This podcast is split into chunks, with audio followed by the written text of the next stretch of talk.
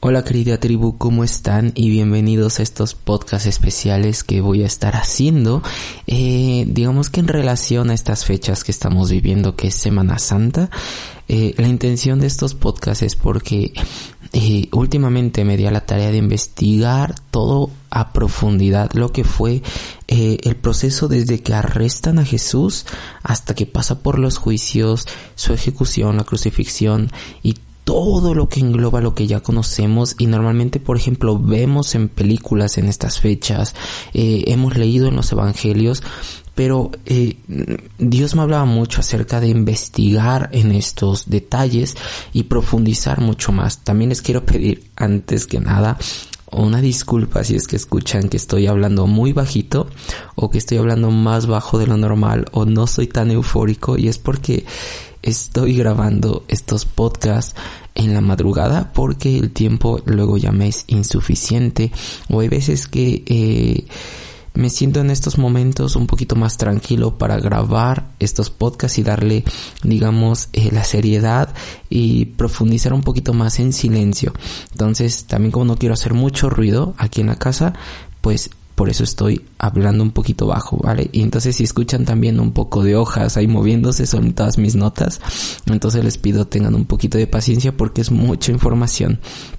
Entonces, bueno, eh, como les comentaba, quiero con estos podcasts ir todavía más profundo, más profundo a lo que conocemos, eh, eh, digamos que de cobertura, por así decirlo, o evidentemente, o lo que vemos en películas, sino que quiero darles eh, todavía ese jugo que digamos cuando está la carnita y le exprimes y sale ese jugo, toda, esa pulpa de lo profundo. Yo quiero dárselos eh, en estos pequeños podcasts. Tal vez no voy a profundizar mucho porque la idea también no es hacerlo tan pesado, pero sí como resolver algunos detalles que al menos a mí sí se me hacían un poquito eh, digamos, en duda en el aspecto que yo decía, ¿por qué eh, decía, Dios mío, Dios mío, ¿por qué más abandonado? ¿O por qué le dijo la frase a, a su mamá eh, de refiriéndose que, que Juan iba a ser su hijo y viceversa? Eh, digamos, esas siete frases que dice Jesús antes de morir, incluso como eh, la explicación o algunas dudas que yo tenía acerca de, de qué pasa desde el arresto hasta los juicios, porque sí son varios juicios por los que pasa Jesús, que a lo mejor sí los conoces, pero no los tienes bien identificados, y muchas, muchas cosas que ya profundizando me queda así de, wow, hay tanta, tanta sabiduría ahí que si te pones a investigar, vas a poder ver todo lo que fue la cruz con una profundidad completamente diferente. Vas a poder ver a Jesús como ese hijo que fue obediente al Padre, aún desde el inicio sabía lo que le esperaba. Y, vas a poder entender mucho más el por qué eh, mucha gente eh, con las que yo he hablado piensan que Jesús como tal tenía miedo al dolor físico que iba a experimentar. Y por eso ellos creen que cuando estaba ahí en el Getsemaní eh, orando y diciéndole a Dios sí Padre si si puedes pasa esta copa de mí eh, que en realidad copa en el original se traduce a destino. Entonces le estaba diciendo eh, Jesús al Padre si puedes pasar este destino de mí hazlo pero que se haga tu voluntad y en realidad Jesús no le tenía miedo al dolor físico que iba a experimentar. Claro que sí era temorizante, pero su verdadero temor era eh, muchos teólogos piensan que es, por ejemplo, en el aspecto de que eh, aquel que nunca había experimentado el pecado sentir la carga del pecado. Imagínate, toda la humanidad, es decir, de tu familia, de todos los conocidos, de toda esta generación, aún de las pasadas de ese tiempo y de las que aún están por haber, todo ese pecado lo iba a cargar y en su, eh, digamos, en su conocimiento iba a ser así como de, no creo poder resistir tanto, ¿sabes? Porque él nunca lo había experimentado y su temor era eso, ser lleno de tanto pecado. Otros, eh, por ejemplo, dicen que eh, su, su, su temor era, imagina, esa unión con la Trinidad esa unión que jamás había separado nunca desde el comienzo de todo, iba a separarse para que se cumpliera lo que Jesús había venido a hacer. Entonces ese era su temor. Eh, y, son como muchas, eh, digamos, propuestas que hacen teólogos, muchas sí están muy muy bien respaldadas la mayoría y otras son simplemente cosas que les ha hablado a pastores y a personas muy estudiosas.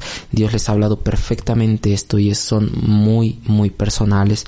Entonces, bueno, sin más dilación después de esta introducción bastante larga, eh, yo creo que les voy a comentar que estos podcasts se van a dividir.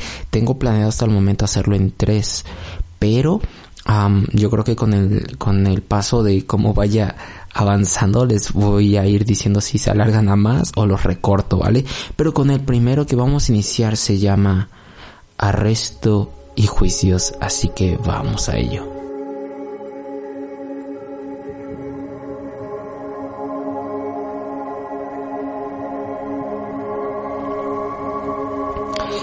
Muy bien, entonces vamos desde el arresto y los juicios de Jesús, ¿vale? Y hay que entender que el arresto que eh, pasó Jesús no es algo que son, simplemente se tiene que tomar como datos históricos, es decir, eh, lo importante es la crucifixión y eh, digamos que el arresto y todo lo por lo que pasó Jesús es algo que simplemente pasa en la historia o son datos históricos, pero lo importante es la cruz. No, debemos de entender que incluso su arresto tiene una connotación muy específica que refleja y dice de antemano que todo eso tenía que pasar porque Él es el Mesías. ¿Sabes? Porque todos esos detalles acerca del Mesías se habían avisado proféticamente con antelación. ¿Vale? La descripción de todo el juicio que él iba a pasar y de todo el sufrimiento por el cual él tenía que atravesar para llegar a la cruz, todo fue descrito, ¿vale? Entonces, si nos ponemos a investigar, vamos a poder encontrar, por ejemplo, en Isaías 53, 8 dice, por cárcel y por juicio fue quitado. Y su generación, ¿quién la contará? Porque fue cortado de la tierra, de los vivientes, y por la rebelión de mi pueblo fue herido. Y él mismo anuncia que durante eh, lo anuncia dos veces a sus apóstoles que él iba a ser capturado, que él iba a ser eh, llevado y arrestado para ser enjuiciado. Y aunque al inicio sus, sus apóstoles no lo, no lo entendían completamente, eh, es algo que debían de enfrentar y, esto lo hacía Jesús de una forma para prepararlos por lo que iba a venir. También eh, mucho de lo que voy a estar diciendo va a estar respaldado por este eh, autor que se llama John MacArthur en su libro eh, se llama eh, teología sistemática. Por si alguno quiere todavía profundizar más en esto, yo le estoy haciendo como un resumen muy grande de, de lo que he encontrado en, en, algunos escritos de teología en este libro y todavía algunas, eh, algunos comentarios de otros autores, ¿vale? Pero digamos que la, el, la base o pilar de la cual me estoy basando también es mucho de lo que está describiendo este autor y también otro que se llama Richard Maihue, no sé si estoy diciendo bien su nombre, o bueno, su apellido, pero bueno, es de ellos dos en los que me estoy basando, ¿vale?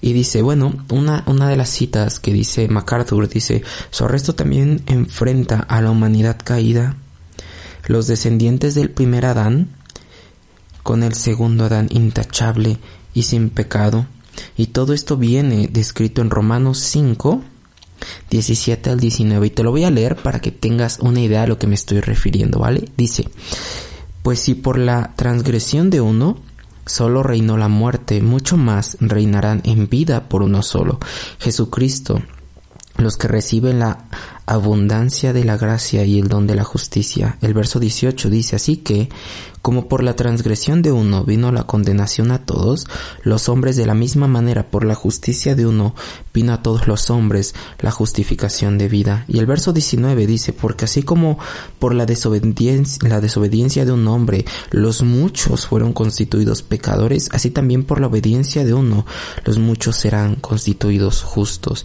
¿Y a qué se refiere con esto? Es decir, nosotros estábamos en pecado por la desobediencia de Adán. Decir, eh, Dios creó al hombre creó a Adán para tener deleite con él, para tener cercanía. Y al momento en que Adán es engañado por la serpiente y, y, es abierto sus ojos, como dice en Génesis, y, y toda esa parte, es decir, todavía hay incluso teólogos, esto no viene en la Biblia, pero hay teólogos que dicen que eh, como tal, Adán y Eva no estaban completamente desnudos, sino que ellos estaban vestidos de la gloria de Dios. Y ellos, al abrir sus ojos a lo natural y dejar de ver en lo celestial o en lo espiritual, o en, es, bueno, no sé si me doy a entender como esos ojos espirituales, al haber sido cerrados y al abrir los naturales, toda esa gloria que los, que los cubría, en ese momento, se pierde y es cuando se desarraiga o se separa al hombre de Dios. Y es que en ese momento fue cuando todos fuimos constituidos por el pecado de uno, toda la humanidad fue constituida pecadores. Entonces, ¿qué pasa? Para poder ser restituida la imagen de Dios en el hombre, es decir, volver a vestirlo de gloria, tenía que venir ahora un hombre a vivir como era destinado en obediencia, comunión intimidad con Dios, para volver a, por uno, a ser justos a todos los demás. Y esto es de verdad muy, muy bello porque te das cuenta de la obediencia que, que Jesús tuvo y es decir, si tú te pones a ver el arresto y la ejecución de Jesús, tú te vas a poder dar cuenta que no solamente los judíos fueron quienes mataron a Jesús, porque muchos piensan eso, dicen, fueron los judíos y fue el pueblo escogido el que lo mató y no. Si te das cuenta, muchas personas participaron en el arresto y muerte de Jesús. Tú vas a encontrar a judíos, vas a encontrar romanos, vas a encontrar a todo tipo de personas que participaron en ese en ese juicio y en ese arresto y en esa ejecución, por lo cual tanto judíos como gentiles toman parte en esa ejecución. Y hay algo que que yo quiero leerles que dice lo siguiente, si únicamente los judíos fueran responsables de la muerte de Jesús, esa culpa no se imputaría a todas las personas. Por consiguiente, era necesario que los gentiles también estuvieran involucrados en su ejecución para que todos pudieran ser hechos responsables. Como señala Boyce y Riken, un rey idóneo, un rey indumeo, perdón, llamado Herodes entregó a Jesús a los romanos. Un gobernador romano llamado Poncio Pilato ordenó que Jesús fuera crucificado. Soldados romanos cumplieron las órdenes de Pilato, clavaron a Jesús en una cruz de madera y lo dejaron allí colgado hasta su muerte. Los judíos llevaron a Jesús a juicio, pero al final fueron los gentiles quienes lo ejecutaron. Wow, o sea, si te pones a ver esto, te das cuenta y, yo le decía a, Dios como esta canción eh, de Jesús Adrián que dice, si me pongo a pensarlo, yo también estaba ahí, yo fui quien te golpeó, quien te lastimó, o sea, en realidad mucha, mucha gente en la actualidad piensa como de, pero es que yo no le hice nada, o sea, eso fue hace mucho tiempo, yo estoy bien con Dios y, y es que tienes que ver todo el trasfondo para poder entender que por uno fuimos todos constituidos pecadores, pero por uno y por su gracia, ahora todos somos considerados justos. Y es que no se, no se refiere a que una persona ejecutó directamente a Jesús, sino que fue la humanidad. Y también es, es interesante notar que no solamente evocaba solamente a los judíos, sino también a los gentiles. Y es por eso que era necesario que también los gentiles tuvieran participación en ese, en todo ese proceso de juicio, de arresto, de ejecución, para que también nosotros entráramos dentro de la familia de Dios ahora.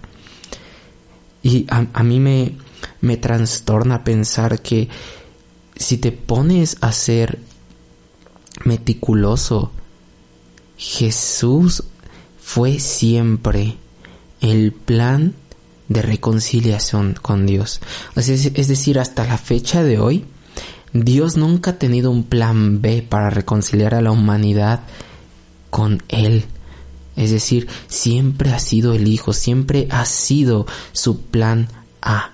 Nunca ha habido un plan B, nunca ha sido, eh, ha pasado por el pensamiento de Dios de, y, y, y, si no funciona esto, ¿ahora qué hago? Ahora los, los extermino y aparto a otros hombres como a Noé y, y, y vuelvo a iniciar de nuevo. No, o sea, jamás ha pasado por su mente. Siempre su primer plan ha sido el Hijo y a través de Él es que podemos tener acceso al Padre. Siempre ha sido ese su plan. Y sabes, a mí me encanta porque ya pasando un poquito más al, al final del arresto de Jesús es cuando llegan a aprenderlo y, y me encanta esta parte que encuentras en Juan 18 del 3 al 5 cuando, cuando todos van a aprenderlo y, y, y, y en este fragmento, en este evangelio en específico, cuando se le acerca a la gente y le dicen, ¿quién es Jesús Nazareo? Y él dice yo soy, es sorprendente porque ese yo soy que utiliza Jesús es el mismo yo soy que se le presentó a Moisés en la zarza. Entonces tú lees que todas las personas que estaban ahí se van de espaldas contra la tierra. Porque en ese momento que él dijo yo soy, se pudo presenciar en ese instante la fuerza, poder y autoridad del Hijo de Dios diciendo, aquel que se le presentó a Moisés hace tanto tiempo está aquí con ustedes, enfrente de ustedes. Imagínate, e, el, hombre, e, e, ese hombre que creó el, universo, que cada vez que habla salen galaxias, eh, aquel que que, que dice en los salmos que los cielos son obra de sus manos y, y que es el hombre para que de él tengas memoria. Y ese, ese Dios tan gigante, tan imparable, imponente, magnífico, grande, o sea, ese Dios estaba enfrente de ellos con todo el poder del mundo para destruirlos y mostrándose en humildad, en mansedumbre, mostrándose en paz. Y tan solo con hablar, hacer que su creación se vaya de espaldas al suelo. Es sorprendente porque si tú te pones a ver en este evangelio en específico en Juan, te encuentras 23 veces esta palabra yo soy. Y sabes, ah, yo les voy a dar algunos ejemplos, no les voy a dar las 23, pero por ejemplo dice, yo soy el pan de vida. Y esto lo encuentras en Juan 6.35, en 6.41, en 48 y en 51. Y dice, yo soy la luz del mundo. Esto lo encuentras en Juan 8.12. Yo soy la puerta de las ovejas. Lo encuentras en Juan 17. Yo soy el buen pastor. En Juan 10.11 yo soy la resurrección y la vida, lo encuentras en Juan 11, 25. Yo soy el camino y la verdad y la vida, eso lo encuentras en Juan 14, 6. Y yo soy la vid verdadera, Juan 15, 1. Ah, wow, te das cuenta de todo lo que es ese yo soy y todo lo que nos falta por descubrir, ese, ese yo soy que se presentó, por ejemplo, como Jehová Nisi, que es Jehová es mi estandarte, e, ese yo soy que se presentó a Moisés en una zarza diciéndole, ¿tú quién eres? O sea, ¿cuál es tu nombre? Si me dicen, ¿a quién les digo que me envió? Yo soy el que soy, y empieza a decir, yo soy Jehová fuerte, poderoso, celoso, o sea, ¿sabes? Ese mismo yo soy, no sé si esto a ti no te vuela la cabeza, pero a mí sí me vuela el que con tanta ligereza y autoridad al mismo tiempo, Jesús les haya dicho, ah, pues aquel que tus antepasados conocieron está frente a ti y es a quien quieres aprender y como humanidad que fuimos tan ciegos para no reconocerlo, pero todo eso era necesario que aconteciera. Era necesario.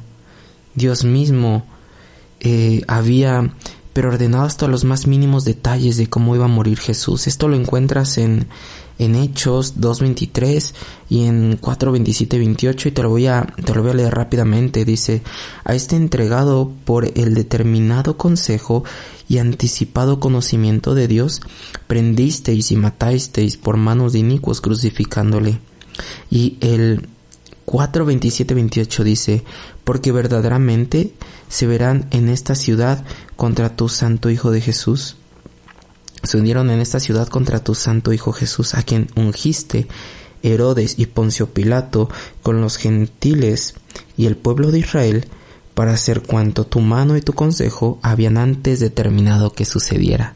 ¿Sabes? Ahí, la clave está al final, cuando dice cuando tu mano y tu consejo habían determinado antes que sucediera. Esto nos está diciendo, aun antes de que ellos actuaran, tú ya lo habías estipulado así.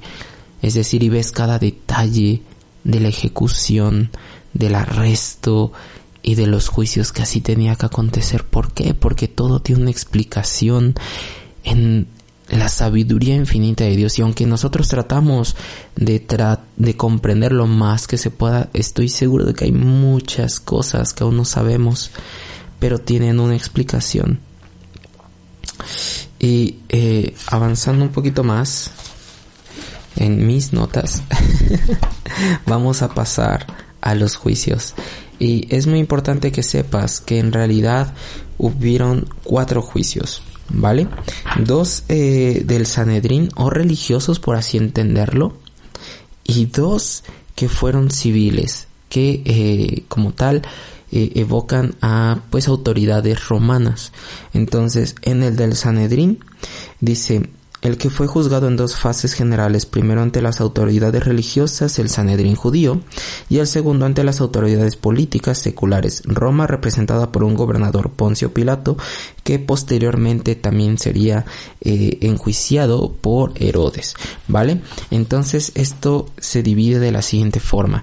Primero, digamos que cuando Jesús es arrestado, eh, es llevado ante eh, me parece se llama Anás, que es el, el cuñado, por así decirlo, de Caifás si mal no recuerdo. Y si no, ahorita te lo corroboro en mis notas porque tengo tantas que me estoy haciendo un poquito bolas. ¿Vale? Dice, dado que el Consejo de los Ancianos de Moisés sirvió de modelo para el Sanedrín, este también estaba formado por 71 miembros, entre los cuales se contaban 24 principales sacerdotes, cabeza de las 24 divisiones sacerdotales, y esto lo vas a poder encontrar en Primera de Crónicas 24.4. Es como el orden que se había establecido. Y 46 ancianos más escogidos entre los escribas y fariseos saduceos, el humo sacerdote, el sumo sacerdote actuaba como supervisor y miembro votante del Sanedrín. Y así el número de ellos alcanzaba el 71. El número impar aseguraba que las decisiones pudieran tomarse por voto mayoritario. En la época de Jesús, el Sanedrín se había corrompido y se había convertido en un cuerpo con motivaciones políticas. ¿Esto a qué se refiere? Que eh, digamos que la autoridad religiosa en ese tiempo ya estaba tan corrompida que incluso los puestos, eh, digamos, de autoridad podían ser eh, tomados por parte incluso de sobornos, por parte de, eh, digamos, palancas, como se conocería acá en México. No sé si alguien me está, eh, de alguien más me está escuchando de otra, de otra nación, de otro país, y eh, se entienda de otra forma, pero en realidad es como por parte de amistades en las cuales alguien te dice, oye, me ayudas a entrar, y como es una amistad, digamos que te dan favoritismo sin que te lo hayas merecido. Entonces, básicamente es eso. Entonces, ¿qué sucede? Eh, los principios de justicia de todo esto se experimenta de la siguiente forma. Normalmente, cuando se llevaba en ese tiempo un un juicio tenía que llevarse de acuerdo a ciertas cuestiones muy específicas que garantizaban que el juicio iba a ser completamente fidedigno, legal y lo más transparente posible. Muchas de esas cuestiones venían ejemplificadas directamente en Deuteronomio y habían sido eh, leyes que había dictado Dios perfectamente y también costumbres de jurisprudencia que tenían los sacerdotes para llevar un juicio de la mejor forma posible. Uno de los detalles muy importantes es es que, por ejemplo, en ese tiempo eh, tenía que guardarse un día de ayuno entre el día que se metía la orden de ejecución y el día de la ejecución. Y si es que entre ese lapso había una festividad, digamos en este tiempo las Pascuas, eh, estas festividades tenían que respetarse y después llevar eh, llevarse a cabo el juicio. Ahora, el día de ayuno se llevaba a cabo para eh, de esta forma que digamos no tomar decisiones al calor del momento es decir sino que eh, se tomaba ese tiempo de descanso y de intimidad con Dios para poder después regresar y decir, ¿sabes qué? Esta sentencia se sigue cumpliendo o hemos cambiado de opinión. Entonces esto es a lo que me estoy refiriendo, ¿vale? Eh, también tenían ciertas eh, cuestiones muy específicas que tenían que tener mucho y sumo cuidado. Es por ejemplo que tenían que eh, elegirse testigos testigos que fueran tanto de buena reputación, es decir, que no fueran tipo conocidos como personas que hacen o dan un testimonio o falso testimonio por dinero, no sé si me voy a entender, o que fueran una reputación de honorabilidad y que fueran completamente buenos ante los ojos de la sociedad. También eh, no se podía aceptar el testimonio de niños, de mujeres e incluso también eh, de personas con enfermedades mentales. Esos eh, testimonios no eran completamente completamente, eh, digamos, aceptados durante un juicio. E incluso si una persona cometía algún digamos alguna fechoría o algo malo por el cual se iba a ser enjuiciado ah, durante la tarde noche si es que llegaba a caer la noche a esa persona no la podían enjuiciar y tenían que esperarse hasta el otro día por la mañana para enjuiciarla respetando de esta forma la noche vale si te das cuenta todos estos detalles fueron completamente violados cuando enjuiciaron a Jesús, ¿vale? A él lo capturaron en la noche en secreto, pusieron testigos falsos que empezaron a hablar cosas malas contra él. Entonces, eh, la intención de esto fue, primer juicio, llevaron a Anás, digo a Jesús, eh, primero ante Anás, y este hombre que sí eh, sí es cierto, es suegro de Caifás. Eh, digamos, este hombre estuvo eh, antes como sumo sacerdote, antes que Caifás, y ante los ojos de, la gente seguía teniendo mucho poder y mucho peso porque estuvo en ese puesto durante mucho tiempo y eh, era considerado muy sabio y tenía un buen testimonio, por lo que la gente todavía lo respetaba mucho, hasta que el, antece el digamos, antecesor de Pilato decidió pues revocarlo de ese cargo y poner en, eh, bueno, pues ya en ese tiempo ya pusieron al siguiente sumo sacerdote que en la lista era Caifás, ¿vale? Entonces, eh, lo primero que hacen es los judíos toman a Jesús y lo llevan a Antanás para que él pues lo, lo, lo examinara, lo, lo, enjuiciara y pues al final eh, hizo un examen preliminar a Anás, el cual puedes encontrar pues en Juan 18 del 2 al 14 y, y, y al parecer él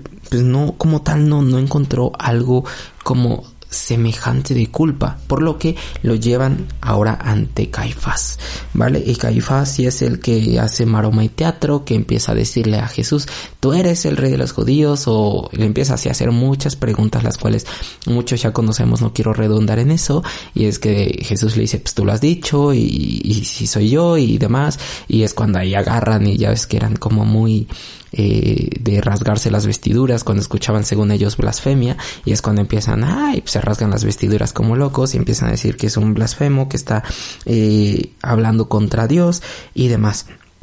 Eh, digamos que en este juicio la mayoría de eh, los de los sacerdotes que estaban ahí eran saduceos y los fariseos se habían reunido para prender con engaño a Jesús y después matarle. Toda esta información la encuentras en Mateo 26, 3 al 4. Y aunque habían buscado muchos testigos falsos, estos lo más chistoso es que no se lograban poner de acuerdo de una manera sustancial para pues que tuvieran una coherencia como tal todos sus testimonios y pues como eran desestimados pues no prevalecía como algo verídico Y esto es completamente comprensible al grado de que como estaban todo lo estaban inventando, pues era una historia que se sacaron al momento, porque en realidad Jesús no estaba haciendo nada malo, sino que como los estaba exponiendo ante la gente y estaba en realidad enseñando una sana doctrina, eh, ellos estaban completamente enfurecidos y, y, y, bueno, si ya leemos con anterioridad antes de que llegara todo esto, te darás cuenta que ellos lo trataron de probar muchas veces, que incluso imagínense en Mateo 23, en el clamor de Jerusalén, cuando le dicen eh, generación de víboras, cómo se van a escapar del Jena, eh, sepulcros blanqueados, o sea, o sea, tú, te pones a ver y Jesús no tenía como en realidad problemas con nadie más que con la religiosidad de ellos y, y, hasta los empieza a regañar porque se ponen cargas pesadas en la gente, pero ustedes no quieren mover ni un dedo para llevarlas. Eh, también les habla de que buscaban fama de alguna forma, porque como dice, cómo hacen las orlas de sus mantos largas, las filacterias, o sea, todo para ser vistos por la gente, incluso se ponen a llorar en las plazas para que todos vean que eran como que muy entregados a Dios, y, o sea, y Jesús les pega con todo, eh, también, por ejemplo, un ejemplo muy práctico es cuando va al templo y ve que estaban ahí haciendo ya su mercado para, para vender, eh, digamos, los animales que iban a hacer para sacrificio y, y ellos mismos, bueno, como se usaba una moneda especial, ahí dentro eran los mismos cambistas que eran familiares de los eh, de todos estos religiosos y ellos imponían el precio que quisieran y demás entonces por eso Jesús entra en un celo por la casa de, de, de de su, bueno, la casa de, su padre y como dice escrito está, mi casa será llamada casa de oración y ustedes la han vuelto a casa de, de ladrones, de bandidos, o sea, ¿sabes? O sea, sí, Jesús durante todo su ministerio, esos tres años, sí les dio con todo y, les dio con todo, pues obviamente con la palabra, ¿no? Y lo más fuerte es que con la misma palabra lo los exponía ante la gente.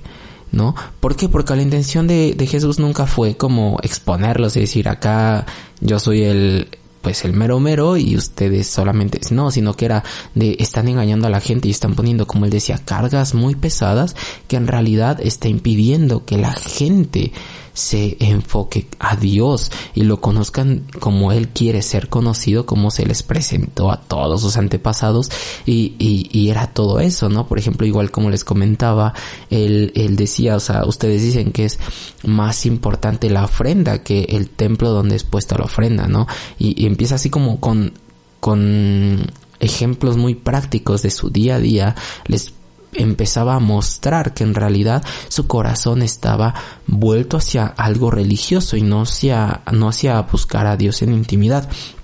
Entonces, pues hay como muchas, muchas eh, cualidades que ahorita yo podría seguir hablando porque ya me empiezo a emocionar y empiezo a sacar todo lo que Dios me empieza a hablar ahorita. Pero bueno, les voy a dar como un pequeño, una, mm, digamos, una breve descripción de todo cómo se llevaron estos juicios que fueron los religiosos. Entonces les voy a, a dar como un bosquejo general y ya de ahí ustedes si gustan revisarlos con más calmita pues les pueden servir. Bueno, de los cuatro juicios vamos con los dos primeros que fueron los religiosos, que fue Antanás, la vista preliminar sobre los discípulos de Jesús y sus enseñanzas, o sea que le empieza a decir lo que, eh, básicamente las preguntas que le hizo Anás es de todo lo que enseñaba él a sus discípulos y todo lo que él enseñaba a la gente. Por ejemplo, cuando se iba ahí al monte y hablaba directamente, eso me parece lo encuentras en Mateo 5 y también en los demás evangelios, pero tengo muy presente Mateo 5. También cuando va ante Caifás y el Sanedrín, dice primera vista formal, ante lo que se halló a Jesús culpable de blasfemia y eh, merecedor de la muerte. No es básicamente eh, Caifás quien trata de, de, llevarlo directamente a que lo maten, solamente que ellos, como no tenían autoridad sobre la pena capital, porque solamente ellos, eh, bueno, Roma, como era eh, la autoridad vigente, solamente ellos podrían dictar muerte y, y, pues los judíos no. Entonces es que empiezan ya a involucrar ahora a los gobernadores romanos, que en ese tiempo ahí en Jerusalén era eh, Poncio Pilato, ¿vale? Entonces de ahí va al siguiente juicio que es Poncio Pilato, que es el gobernador romano, donde los judíos acusan a Jesús de sedición en lugar de blasfemia, pero Pilato lo declara inocente. ¿Vale? Es, eh, y de ahí sigue ante Herodes Antipas, que es el cuarto juicio, el tetrarca de Galilea, es decir, eh, Poncio Pilato, al no encontrar a Jesús culpable de sedición, porque en realidad si, si llegaban los judíos a decirle a Pilato, ¿sabes qué es que este hombre es un blasfemo? Pues a los, a los romanos pues les, les venía valiendo, eh, yo creo que un cacahuate que fuera blasfemo, porque ellos dicen, pues a mí no me afecta. O sea, ellos tenían sus propios dioses y, y ninguno era obviamente Jehová. Entonces, eh, estos eh, judíos que hacen, pues dicen, ah, entonces lo acusamos de sedición, de estar abortando al pueblo y demás, para que sea acreedor a la muerte. Pero, pues en realidad Pilato interroga a Jesús y dice, ¿sabes qué? No encuentro a este hombre digno de muerte en el aspecto de digno de crucifixión, por lo cual él dice, como le tengo miedo a que todo el pueblo se me eche encima, se encontró un vacío legal que dice, bueno, Jesús es de Galilea. Entonces lo mando al tetrarca de Galilea, que en ese tiempo era Herodes Antipas. Entonces también hay que tomar en cuenta que Herodes Antipas tenía las, o sea, bueno, tenía unas ganas de conocer a Jesús y matarlo porque había escuchado de él desde eh, su precursor a quien Herodes mató, que era eh, Juan el Bautista lo había matado, eh, si mal no recuerdo, unos dos años antes de que Jesús fuera a compadecer a juicio ante, ante Herodes Antipas, ¿vale? Eh, entonces este Herodes él empieza a hacer preguntas a Jesús de, oye, hazme un milagro, haz esto, sabes, como tratando de verificar y corroborar la deidad de, de, de, Jesús, decir, pues si más un milagro, pues es alguien que va a estar por encima de mí y pues de una vez le doy cuello. Ahora, eh, recordemos también que eh, eh, Herodes Antipas tuvo ahí como un trato que había, bueno, el trato que había, que Herodes había dispensado en el precursor de Jesús, Juan el Bautista, evidenciaba cuál era su postura respecto a la verdad de Cristo. Para Jesús responderle, porque si te das cuenta y lees en todo ese proceso, Jesús no le dirigió ni palabra. Entonces, si te pones a ver que Jesús le respondía, en realidad iba a ser como darle perlas a los cerdos, ¿sabes? Porque en realidad eh, este hombre solamente andaba buscando en excentricidad y en, en, mera curiosidad saber y tratar de satisfacer pensamientos y, cosas que en realidad no a, a, Jesús no le iba a, a beneficiar ni a quitar, ¿sabes? Además, eh, como tal, Herodes no tenía una jurisdicción completamente en Jerusalén, por lo que si él hubiera dicho, eh, sabes que Jesús es hallado culpable, él tenía que llevarlo a Galilea y de ahí dar, bueno, era como todo un rollo por el cual Jesús dijo, yo no veo necesario responderle a este hombre cuando en realidad no tiene autoridad sobre mí a quien sí le respondes a Pilato, quien sí tenía autoridad sobre él, por así decirlo, en el aspecto que él podía decidir si lo mataba o no, no, ¿vale? No es que esté diciendo que Pilato era mayor a Jesús, sino que en ese momento, ya ves que incluso eh, Jesús le dice toda autoridad le está a ti por, eh, por Dios y demás. Entonces, en ese aspecto, eh, pues ahí sí, cuando Pilato le responde que es la verdad y, y todos esos detalles, Jesús sí le responde por este simple hecho. Entonces, bueno, estos son los básicamente en lo que abarcaría el primer podcast, que son estos detalles de juicio, bueno, desde el arresto hasta el juicio. A mí lo que les quiero llegar a a cómo, a cómo quiero llegar a transmitir, es que si te pones a leer, si te pones a leer cada uno de esos detalles, vas a encontrar que Jesús obediente desde el, inicio, desde el inicio hasta el fin. ¿Por qué? Porque eh, Pilato incluso trata de, en su afán de lavarse las manos, y es muy, muy famosa esa frase te lavas las manos como Pilato, te, lavas las manos, porque en el caso de que, por ejemplo, en, en el tiempo de la Pascua, eh, tenían los, eh, los romanos una tradición en el cual liberaban a un prisionero judío durante el tiempo de la Pascua en respeto a su a sus festividades, ¿no? Entonces, en ese tiempo Pilato, como dijo, yo la verdad no hallo nada malo en este hombre, eh, ¿qué tal? Y les propone a los judíos, ¿qué tal si se los libero en respeto a esta tradición, ¿no? Siguiendo nuestra tradición que tenemos con ustedes, eh, y, ellos dicen, no, crucifícale. Y ellos prefieren todavía liberar a Barrabás, que era un asesino, un violador y demás. Eh, deciden liberar a este hombre. Y sabes, Poncio Pilato en un acto de yo no tengo nada que ver con lo que le va a pasar a este hombre ni su sangre, yo me lavo las manos, de hecho me parece que hasta en la película La Pasión de Cristo eh, se menciona o ahí se hace la, la idea de que la esposa de Pilato le empieza a decir que él no tenga nada que ver con la sangre inocente de ese varón porque en sueños le había mostrado ciertas cosas y demás. Pero en realidad ese acto de Pilato de lavarse las manos no tiene ningún efecto eh, digamos, de salvaguarda hacia él. ¿Por qué? Porque al final todos los que participaron en el juicio son completamente responsables de la sangre de Cristo. Entonces, eh, como tal, no sirve de nada lo que haya hecho Pilato a lavarse las manos, ¿vale? Era necesario, como les había dicho desde el inicio, que fuera también tomado como responsable para que de ahí no solamente el pueblo judío fuera eh, salvo por gracia, sino también los gentiles. Eh, la idea de toda esta información que es bastante y es puede ser muy avasalladora al inicio y, y, yo sé que en vamos 40 minutos abarqué demasiado eh, y quiero de hecho que estos podcasts duren menos de una hora. Pero bueno esta es como la parte teológica. Y ahora quiero hablarles un poquito de lo que Dios me reveló durante todo este estudio. Y eso es a lo mejor no me voy a tardar mucho vale y es lo siguiente. Es decir, si nosotros nos podemos a ver a ese Jesús que desde el momento en que iba a saber todo lo que iba a pasar, se fue a la intimidad con Dios a orar, si podemos ver eso y poder aplicarlo a nuestra vida, hay veces que nosotros ante cualquier situación que sabemos que que puede venir algo muy difícil. Por ejemplo, en estos momentos estamos viviendo una contingencia muy fuerte. Y es eh, una contingencia que está poniendo al mundo de cabeza.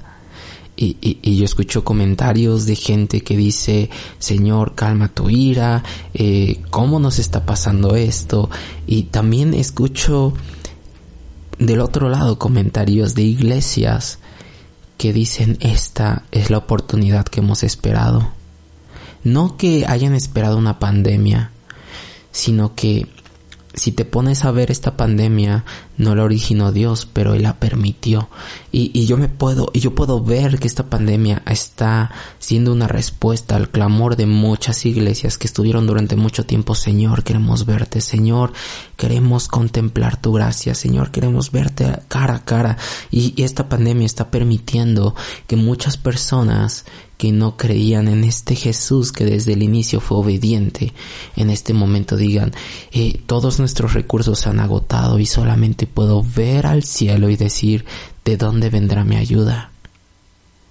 De verdad, iglesia, y o persona que, a lo mejor no eres creyente y entraste a este podcast por mera curiosidad, eh, yo te diría, este hombre del cual apenas te he hablado del juicio que recibió y de su arresto, este hombre vino para salvar tu vida, para salvar tu eternidad y sabes si te pones a vislumbrar el tiempo que puedes llegar a, vivir en esta vida que de hecho la Biblia dice que el máximo que puede vivir un hombre es 120 años. Supongamos que llegases a vivir esos 120 años 120 años son apenas un suspiro en comparación a la eternidad. Y Jesús no vino solamente por esos 120 años sino que él vino para rescatar esa eternidad contigo, para volverte a, esa enemistad que había entre tú y Dios, a volverla a unir por medio de Él. Entonces, al momento en que el Padre te ve a ti, no te está viendo a ti y a tu pecado, sino que está viendo a ese Hijo, a ese Jesús que obedeció desde que estaba en el Getsemaní diciendo, Padre, puedes pasar esta copa, este destino de mí, hazlo, pero que se haga tu voluntad. ¿Cuántas veces nosotros estamos pasando situaciones muy fuertes por el por servir en el evangelio, por o incluso por situaciones familiares y que le digas a Dios que se haga tu voluntad, aunque esa voluntad implique algo que no está de acuerdo a tu corazón, a lo que tú buscas, a lo que tú quieres. Porque yo dudo mucho que Jesús quería pasar por todo eso. Pero cuando el Padre dijo, este es el plan, Jesús dijo, vamos. Y si ahorita en esta, por ejemplo, en esta pandemia o en todo lo que está por venir, Dios te dice, este es el plan. Voy a permitir una pandemia porque va a enternecer el corazón de la humanidad, porque los va a hacer receptivos a escucharme, a conocerme. En ese lapso de pandemia puede y tú seas un poco afectado. Nosotros vamos a decir, no Señor, no quiero salir de mi zona de confort. O le vas a decir, vamos. Vamos, así como Jesús dijo, vamos. Yo tomo esa copa, ese destino y vamos. Pero bueno, hasta aquí llega el primer podcast titulado Arresto y Juicios. Entonces, em, me encantaría me encantaría, eh, si es que tienes más información, como les dije, me gustaría profundizar todavía un poquito más, pero es mucho y también no quiero hacerlo muy pesado porque yo sé que muchas personas no, no son de, de, de tanto estudio en este aspecto, no como de tantos detalles como yo. Entonces traté de tocar lo esencial, lo que consideré sería eh, muy importante. Este es como el inicio. Ya llegando al final todavía se pone mucho mejor. Entonces, si te gustó, te recomiendo los que siguen, si puedes compartirlo adelante, si no, no pasa nada. Eh, lo que sí es importante es que aquello que recibes de Dios no te lo quedes, compártelo, compártelo en el aspecto de, no te estoy diciendo que comparta los podcasts como una obligación, sino si tú recibiste algo, compárteselo a tus familiares, compártaselo a quien tú quieras que le pueda bendecir. La intención es que la palabra no te la quedes, no la guardes, no la, no solamente la quilates para ti. La intención de cuando recibes bendición es darla. Por eso yo estoy aquí a las 2 de la madrugada compartiendo y preparando estos podcasts para todos ustedes porque he recibido bendición y de verdad deseo que ustedes también la tengan. Entonces les mando un abrazo ahí donde quiera que estén. Estoy orando porque cada una de sus vidas sea protegida, pero también al mismo tiempo estoy orando porque eh, Dios nos ha entendido de que somos precursores, así como lo fue Juan el Bautista para abrir camino al Rey, nosotros así lo somos y saber ser entendidos en qué debemos de hacer y decirle a Dios vamos. Entonces les bendigo, les mando un abrazo donde quiera que estén. Eh, espero y su familia está siendo resguardada de este terrible virus de muerte que declaró en este instante no toca sus casas y como el, el en los tiempos bíblicos que eh, se colocaba sangre al, en el dintel de la puerta para que esa muerte no entrara así lo declaró en sus vidas que hay sangre de este Cordero que vino hace tiempo que protege su casa para aquellos que la han recibido en su corazón. Les bendigo, les mando un abrazo y recuerden que mayor es el que está con nosotros que ese virus que está alegando en medios de comunicación y en las calles y en cualquier lado diciendo yo soy muerte y vengo a destruirte. Aquel que ya vino hace tiempo dijo yo soy vida y te la he dado en abundancia. Los quiero, los, los amo y les mando un abrazo.